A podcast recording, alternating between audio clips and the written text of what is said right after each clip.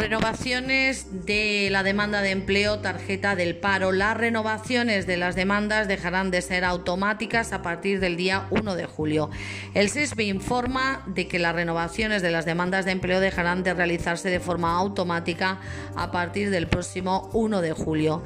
Las personas que tengan su demanda en situación de alta a fecha de hoy y hasta el 30 de junio se les seguirá renovando de forma automática y recibirán una notificación con la nueva fecha de renovación. En cambio, a partir del día 1 de julio, las personas demandantes deberán renovar su demanda de la misma forma que antes de la pandemia. Esto es a través de la web, app o de forma presencial en el centro de empleo.